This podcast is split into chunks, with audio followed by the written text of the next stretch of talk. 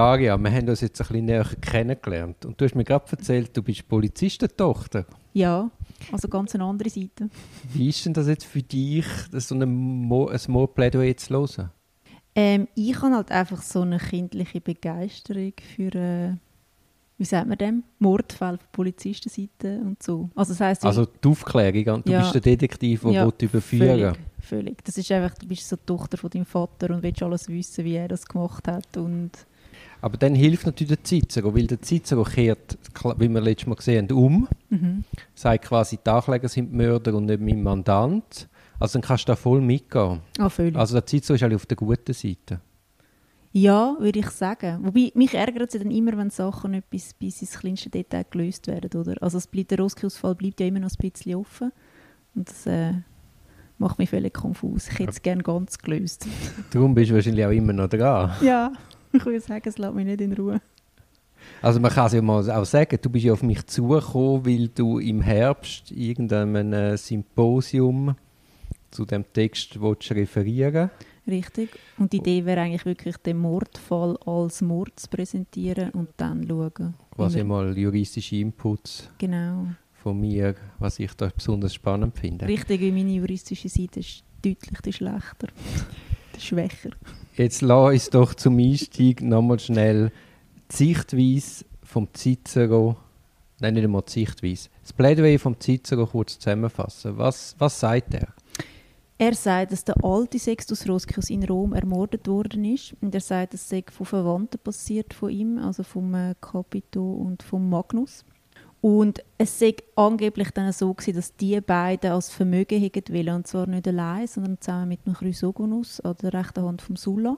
Und zu dem Zweck, also quasi zum als Vermögen kommen, haben sie nachträglich auf Proskriptionsliste gesetzt. Das hat dann ermöglicht eigentlich, dass man das Vermögen versteigert hat. Zu der Versteigerung ist es gekommen und für einen Spottpreis ist dann äh, der Besitz vom alten Roskius an die drei gegangen.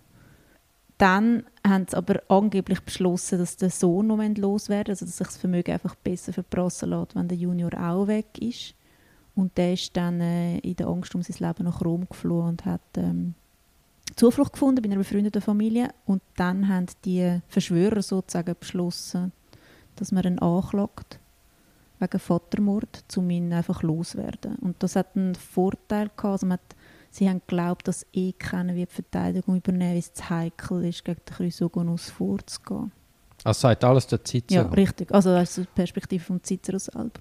Und es gibt eine einfache Verteidigung für den jungen Rossius, nämlich zu sagen, ja, mein Vater war ja auf der Proskriptionsliste, gewesen, ergo hat man das Vermögen zu Recht verteilt, weil ich ihn ja töten Mhm. Und das ist wahrscheinlich auch die eigentliche Strategie hinter, wenn es eine Strategie gegeben hat auf der Gegenseite und die wirklich die Mörder sind, das ist dann wahrscheinlich die Strategie gewesen, dass der Rossius Junior muss anerkennen, dass er seinen Vater zu Recht getötet hat. Mhm. Er müsste dann nicht einmal sagen, dass er ihn getötet hat, sondern er kann sagen, ja, er ist auf der Proskriptionsliste, mhm. äh, was klagt er mich mhm. an? Also, wie glaubwürdig ist die Sachdarstellung von Cicero? Ich habe eigentlich jahrelang habe ich, äh, nie an ihm gezweifelt. Also was er ja gut, du kennst auch keine mhm. Gegenseite. Richtig, und das ist aber das Grundproblem. Das heißt, wir haben praktisch keine Quellen zu dem Fall, außer der Cicero selber. Und darum ist es so wirklich schwierig zu sagen, was stimmt da und was nicht. Zum Beispiel auch, wie hat man entdeckt, dass sein Name nachträglich auf der Liste erschienen ist. Warum gibt es keine andere schriftliche Zeugnis von dem Fall, wo doch so viel Furore gesorgt hat. Wir kennen namentlich eben die Anklage nicht von Erucius. Und wir wissen indirekt via Cicero, dass der die Anklage recht schlecht geführt hat. Mhm. Was darauf schließen lässt, wenn denn das alles stimmt, alles unter dem Vorbehalt, dass die sich eben dieser Sache schon sehr sicher sind, dass sich der, äh, der Rossius Junior halt auf die Proskriptionsliste beruft und so seinen Kopf rettet aber dann das Vermögen verliert. Mhm. Also vor allem, wenn der Rukius selber sagt, also ist laut Cicero total schlecht vorbereitet. Das heißt, er ist schon ein erfahrener, aber offensichtlich nicht so talentierter und man hat wirklich damit gerechnet, dass keine Verteidigung stattfindet. Ja. Oder keine gute sozusagen. Aber es kann auch sein, dass das bewusst so geführt worden ist, weil man ja dann gewisse Themen gar nicht hätte aufrufen mhm. Also all die Hintergründe, all die Vermögensgeschichten, das hat ja die Gegenseite gar kein Interesse gehabt, dass man das da auf dem Forum diskutiert. Mhm. Sondern die haben einfach sagen, schau, die und die Indizien sprechen gegen den Sohn Mhm. und dann kommt der mit der Proskriptionsliste und redet so seinen Kopf. Ich habe einfach halt ein bisschen Mühe damit, ich verstehe nicht, wieso sie das gemacht oder riskiert haben. Also mir ist schon klar, dass sie sich überheblich und sicher gefühlt haben, dass es wird gerade laufen und niemand die Verteidigung übernimmt, aber im Endeffekt frage ich mich, ob es nicht besser gefahren wäre, wenn sie einfach nichts gemacht hätten. Gut, im Nachhinein ist man erstens immer gescheiter und zweitens darfst du nicht ganz außer Acht lassen, dass sich in Amerika, wo die Länder auch sind, hat sich Widerstand gezeigt Mhm. und dann sind ja sogar eine Gesandtschaft, ist ja dann sogar zum Sulla marschiert und hat, hat quasi wählen, dass man das Land zurückgibt. Hat dann Also- aber nur der Chrysogonus äh, zu hören bekommen. Genau, aber man hat, also eine Gesandtschaft ist gegangen und hat die Rückerstattung von der Güter an Russius Junior wählen. Mhm. Also da muss sich in der Gegend doch ein gewisses Ungerechtigkeitsgefühl artikuliert haben. Mhm. Vor allem, weil also es hat auch mit dem Eintrag in der Proskriptionsliste zu tun, wieso sollte der ältere Ruskis auf die Liste, die immer auf der Seite der Optimaten war und somit auf der Seite vom Sulla. Also er war nicht mal auf der falschen Seite gewesen, in diesem Bürgerkrieg. Mhm. Eben, aber da hast du deine Mhm. Erklärung. Mhm. Also irgendwie haben sie sich dann doch nicht so sicher gefühlt, wenn es denn so ist. Mhm. Und dann hat man zwar nur den Chrysogonus hat können abwehren, die Gesandtschaft wieder heimschicken, aber hast du dann gleich müssen befürchten, dass das allenfalls bis zum Sulla dringt. Mhm. Also, aber da fängt jetzt mein Problem an. Weil Teil von dieser Gesandtschaft ist auch der Capito. Mhm. Der Capito, wo ja dann schlussendlich bereichert ist. Jetzt, wenn man sagt, die Leute in Amerika haben ein Unrechtsbewusstsein, die finden, das ist ein Skandal, dass dann ausgerechnet der Capito der Wortführer von dieser Gesandtschaft soll sein, geht doch rein logisch nicht. Weil die Leute wüssten ja, dass der Capito der Hauptprofiteur ist von, dem, von dieser Proskription und Versteigerung von der Ländereien vom Rossius. Ich frage mich, ob sie das zu dem Zeitpunkt schon wissen. Ja, also er ist auf der Proskriptionsliste. Das Nein, aber dass das Vermögen an Capito gegangen ist. Weil der Aufkäufer selber ist ja offiziell der Chrysogonus. Ah, meinst du, der hat dann da ein doppeltes Fall, aber er muss ja damit rechnen, dass früher oder später, Das Ganze auffliegt. also das hat ja nicht Aussicht, zum ewig unter dem. Deckel zu halten. Nein. Aber es könnte natürlich sein, dass der Chrysogonus dann dem Capito sagt, «Look, geh wieder heim mit deiner Bande, ich gebe dir dafür drei Ländereien.» Das kann sein, ja. Also das ist ja dann auch wieder die Theorie vom, vom Cicero, dass er eben sagt, raffiniert hat der, Chryso, hat der Capito und der Chrysogonus eben geschaut, dass die gar nicht bis zum Sulla vordrungen sind. Mhm. Also dann gehen wir überein, dass der Capito die Länder muss er erst bekommen haben nach dem Gang zum Sulla. Gemäss Sachdarstellung vom Cicero ist es eben aber anders. Das heißt, er dort schon. Mhm. Mhm. Aber wenn man dann sagt, okay, er wird vom Chrysogonus bestochen, der Capito, dann stimmt eben der ganze Komplott nicht. Also wenn der Chrysogonos der Capito muss bestechen, damit er wieder heimgeht, dann kann der Komplott nicht stimmen, dass der Capito und der Magnus in Rom des Rosius Senior umgebracht haben. Mhm. Also dann geht die ganze Geschichte zusammen. Daria. Ja. Glauben wir immer noch, was der Cicero da erzählt? Wir wollen immer noch glauben. Das ist auch so ein Polizistenproblem, Oder? dass alle entlastenden Beweismittel einfach ausblendet. Oder? Einfach Augen zu und durch. ja, eben, das machst du jetzt da. Also, es ist doch jetzt ein schlagender Beweis, dass der Cicero wahrscheinlich einfach etwas erzählt. Mhm. Also ich meine, die Ironie der Geschichte ist ja schon, dass ich äh, das erste Mal damit konfrontiert bin, ähm, ins Gegenüber denken, oder? Also ich meine, ich habe jetzt jahrelang den, den Fall, den Text durchgegachert in der Überzeugung, dass der arme Sextus Roscius Junior sicher nicht der Täter ist und dass die anderen drei sicher Bösewicht sind und das, an dem rütteln wir nicht, weil, weil äh, Cicero. Darum braucht es eben immer auch eine Verteidigung, wo sich konsequent in die Gegenseite, in die verschiedenen Positionen Mhm. eindenkt. Und da kann der Staatsanwalt oder der Richter noch so ausgewogen sein. Mhm. Die Arbeit macht er nicht, weil er es gar nicht so sieht. Mhm. Also weißt du, jemand, der konsequent die Gegenposition durchleuchtet, spiegelt, zerhackt, wieder zusammensetzt, schaut, stimmt Mhm. das wirklich so? Es ist einfach so, als Klammerbemerkung, also vielleicht eine größere Klammerbemerkung, ist halt noch, Die Frage ist so ein bisschen, tut der Cicero wirklich einen Mordprozess führen oder nicht eine größere Sache? Das heißt, ihm ist ja nicht, also er setzt ja den Mord nicht zwingend im Mittelpunkt der Sache, sondern eigentlich geht es ja immer noch um den Staat selber, der einfach aus der Fuge geraten. Und die drei werden ja weniger angeklagt für den Mord, als vielmehr, dass sie äh, eine Sache machen, wo das Recht im Staat eigentlich ins Wackeln bringt. Und das ist eigentlich eine Art Anklagepunkt, den, er bringt, der Cicero. Es geht nicht mal zwingend darum, dass sie den Vater ermordet haben, sondern dass sie aufgrund von den ganzen Proskriptionslistenzügen und so weiter, die Wirren, im Prinzip das, was heilig ist, also das heißt Gesetz im Staat, brechen. Also, das ist mir klar. Mhm. Aber er hängt zu von einer Geschichte, die wenig plausibel ist. Ja. Und es ist mir klar, warum er das macht. Weil er braucht eine Alternativversion. Er kann nicht kommen und einfach die Proskriptionsgeschichte erzählen, mhm. sondern es hat einen Mord gegeben, es braucht einen Täter. Mhm. Jetzt die Frage ist einfach... Also er kann den Unschuldsbeweis offensichtlich nicht führen. Er behauptet zwar, der Sohn sei in Amerika gewesen, wo der Vater in Rom umgebracht worden ist. Mhm. Wäre ja eigentlich ein einfacher Beweis. Aber der Beweis führt er nicht. Also scheint es mir dort, scheint er denen können zu führen, also der Alibi-Beweis. Oder will er nicht führen? Oder Wie, will nicht führen, aber er könnte auch, wenn er...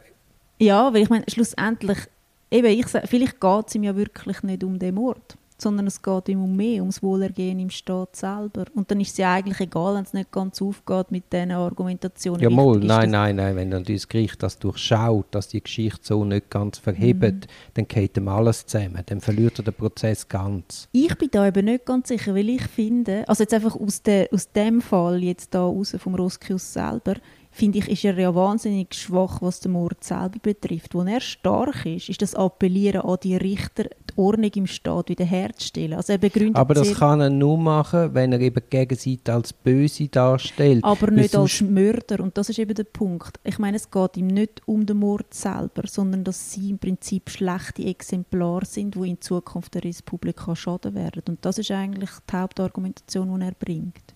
Also ich bin jetzt ein bisschen provokativ, aber das ist... Nein, aber das sehe ich gar nicht. Also er benennt mhm. die anderen zwei Kapitel und den Magnus ganz klar als Mörder und ich habe dann eine Stelle, wo wir mal näher noch genau anschauen mhm. was der Chrysogonus, was der Chrysogonus anbelangt. das, das macht er schon, aber ähm, am Schluss, dann, wenn du Peroratio hast, dann kommt er ja nochmal auf den Zerfall im Staat selber. Also es geht ihm wirklich darum, um die Exempel vom schlechten Verhalten rauszumerzen, ob sie jetzt für den Mord verurteilt werden oder für irgendetwas anderes. Mal, er braucht eben den Mord, weil sonst kommen die Geschworenen eben zum Schluss dass eigentlich der Preskriptionsliste, das sind ja alles äh, Opportunisten, die davon profitieren. Mhm. Also er, er, muss, er, er kommt nur via, via Darstellung vom Mord an die Gegenseite zu seinem Ziel, wo er dann eben die Leute dazu bringt, gegen ihre eigenen Interessen zu entscheiden.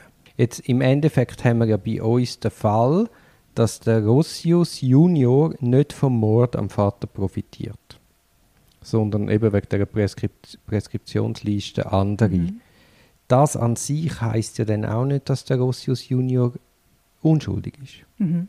Aber er ist. Ähm also er könnte ja schon Hoffnungen haben, er kann der Mörder sein und dann hat man halt via Preskriptionsliste. Das stimmt, aber die Frage ist immer so, also was wird er dann? Im Prinzip ist er ja schon auf dem Land gut gewesen. Und er ist ja nicht, also laut der Darstellung vom Cicero ist er ja nicht irgendwie ein geschossener Hund, der überhaupt kein Vermögen hat. Gut, aber da wissen wir einfach zu wenig und wir wissen nicht, was er für Hoffnungen gehabt hat. Ja. Also nur weil er dann am Schluss mit leeren Händen da steht, heisst eben nicht, mhm. dass der Rossius unschuldig ist. Mhm. Also es geht um ein Millionenvermögen. Mhm. Aber man muss sagen, die Leute in Amerika halten ihn offensichtlich nicht für den Mörder. Ja. Nein.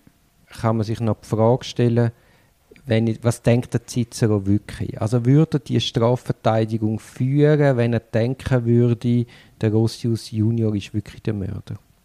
Das ist eine gute Frage. Aber ich habe das Gefühl, dass das für ihn keine Rolle spielt. Es spielt wahrscheinlich keine Rolle und zudem muss es auch nicht heißen, dass er die Wahrheit weiß. Mhm. Aber ich würde sagen, dass er einfach aus reiner Karriereüberlegung einfach seinen Moment gesehen hat. Cool. Also dass das einfach der Moment ist, wo er kann triumphieren kann. Und dann ist es unabhängig, ob er ihn für schuldig halten oder nicht. Dann gibt es noch den Aspekt, wo, man wesentlich, wo ich wesentlich finde, es sind ja bei der Tat sind ja Sklaven dabei gewesen. Mhm. Und zwar Sklaven vom Chrysogonus. Und der Chrysogonus weiß zu verhindern, dass die Sklaven als Zeugen angehört werden vom geschworenen Gericht. Also wenn ich es richtig in Erinnerung habe, sind also beim Mord sind es noch Sklaven vom Roskius, vom Alten und die gehen dann mit dem Vermögen zum Chrysogonus Genau. über. Und weil der Besitzer kann bestimmen ob ihre Sache jetzt vor Gericht kann auftreten Mhm. oder nicht. Mhm. Und er sagt nein. Ja, Das wäre also ein Indiz, dass der etwas zu verbergen hat. genau.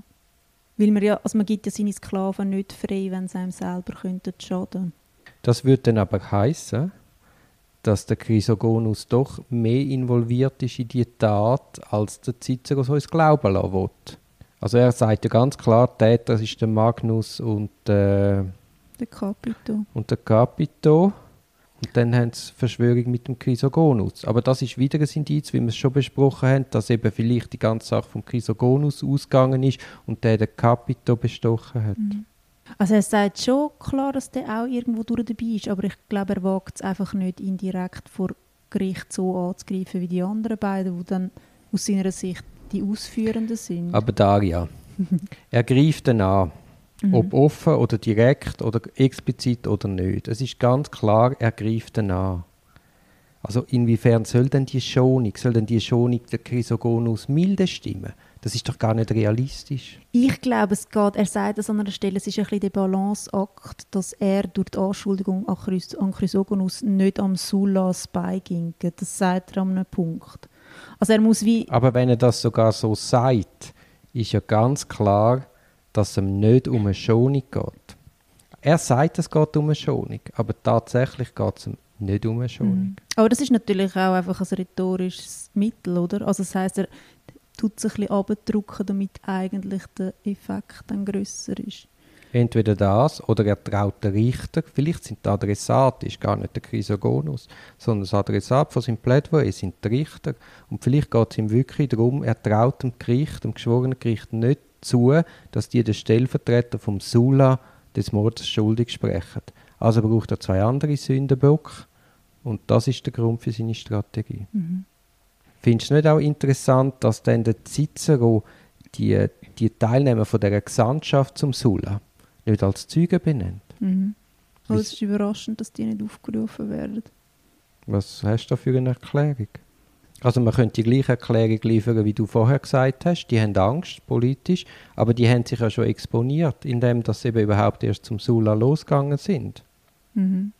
Gut, die Frage ist immer, und das haben wir, haben wir ähm, an anderer Stelle schon gesagt, der Cicero reagiert ja auch. Also ich weiß nicht, inwie, wie stark sie vorbereitet sind in allem. Also wie sehr Ja, aber das Vorbereiten ist ja nicht ein Aufwand. Nein, das ist aber der der erste Punkt- Beweis, den du würdest führen Der Punkt ist eben eigentlich, durch das, dass der Erucius Klageschrift führt, müsste der eigentlich sämtliche Tests, also Züge eigentlich auch selber bringen. Also es ist eigentlich sein Job, zu beweisen, dass der Roscius schuld ist und nicht der Cicero, dann noch an Züge holen im Prinzip. Also ich sehe den Grund, dass er die nicht ruft, weil er hat da seine Theorie, seine Capito, Magnus. Magnus, äh, nein, so Chrysogonus, Aha. Verschwörungstheorie. Also Capito, Magnus sind Täter und sie holen den Chrysogonus ins Boot. Mhm. Und indem er die Gesandtschaft zu populär und zu, zu gross ins Verfahren einführt, geht ihm das ganze Konstrukt zusammen. Weil dann kommt eben aus, dass der Capito das Land erst nachher bekommen Mhm. hat. Also er braucht sie ja, also er erwähnt sie auch einfach auch zu einem anderen Zweck. Also er erwähnt sie ja eigentlich zum sagen, hört mal Leute, der Ermordete wie auch sein Sohn, die sind unbescholten und die haben einen riesen Rückhalt daheim und es hat die Gesandtschaft gegeben, weil sie eben so unbescholten sind und demnach unschuldig so. Das macht er ja dann schon, oder? Ja, ja. Aber eben, er hat gar kein Interesse, das Mhm. im anderen Zusammenhang einzuführen. Mhm. Weil er, er verliert dann einfach den Capito und den Magnus als mögliche Täter. Mhm. Und er glaubt einfach nicht, dass das Gericht dann den Chrysogonus für den Mörder anschaut. Mhm. Wenn man sich jetzt konsequent in die Anklägerinnen denkt und das halt nimmt, was wir haben, mehr haben wir nicht. Ich glaube, das ist ganz klar ein Fall gewesen, wo man ähm, Rossius gestellt hat, indem dass man ihm nämlich einen Ausweg gegeben hat über die Proskriptionsliste und einfach Darum sagt der Ankläger auch nicht, gar nicht viel mehr und benennt auch gar nicht Zeugen. Weil man will ja den Fall eben nicht grösser machen, sondern sagen, hey, da, das ist äh, die Karotte. Greif mhm. nach der, alle sind happy, du hast zwar kein Vermögen mehr, aber du überlebst. Also ich glaube, man hat bewusst den Ausweg offen haben und das ist eine Strategie gewesen, wo dann eben der Cicero, weil er genial ist, hat können durchkreuzen. Ich glaube, der Chrysogonus hat gar kein Interesse gehabt, dass der Rossius verurteilt wird, der Rossius Junior. Weil wenn der Rossius Junior verurteilt wird, ist bewiesen, dass der alte Rossius zu Unrecht auf der Preskriptionsliste ist. Und dann hat er zu Unrecht das Land erworben. Also, siehst du den mhm, Aspekt? Mhm, also, es hat gar, also, die Gegenseite hat gar kein Interesse, dass der Junior wirklich verurteilt wird. Also, die einzige Strategie muss sein, dass der einfach sagt, hey, ich kann, er ist zwar tot, ich bin es nicht gewesen, aber es ist egal, weil er ist ja eh auf der Preskriptionsliste war. Auch wenn ich es gewesen wäre, könnte man mich gar nicht verurteilen.